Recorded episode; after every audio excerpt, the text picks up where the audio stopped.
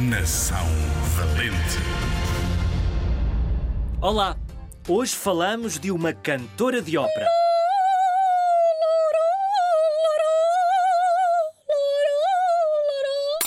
Uh, sim, sim, sim, é isso, obrigado. Luísa Rosa de Aguiar, mais conhecida como Luísa Todi. Nasceu em 1753 em Setúbal. Aos 14 anos já se tinha estreado num teatro em Lisboa.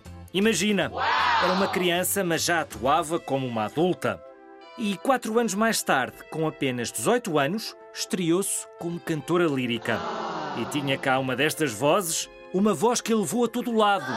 Olha, por exemplo, ficou conhecida em Londres, em Madrid, em Paris, em Berlim e passou a ser considerada como uma das melhores cantoras da época.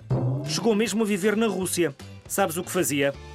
Era professora de música das filhas da Imperatriz, a Imperatriz Catarina da Rússia. Imagina tu, gostares tanto de canto e teres aulas com a Luísa Todi naquela altura.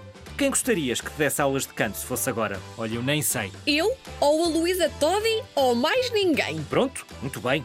Foi uma valente cantora a nossa Luísa Todi. E hoje podes visitar um teatro com o nome dela. Sabes onde? Na terra onde nasceu, em Setúbal.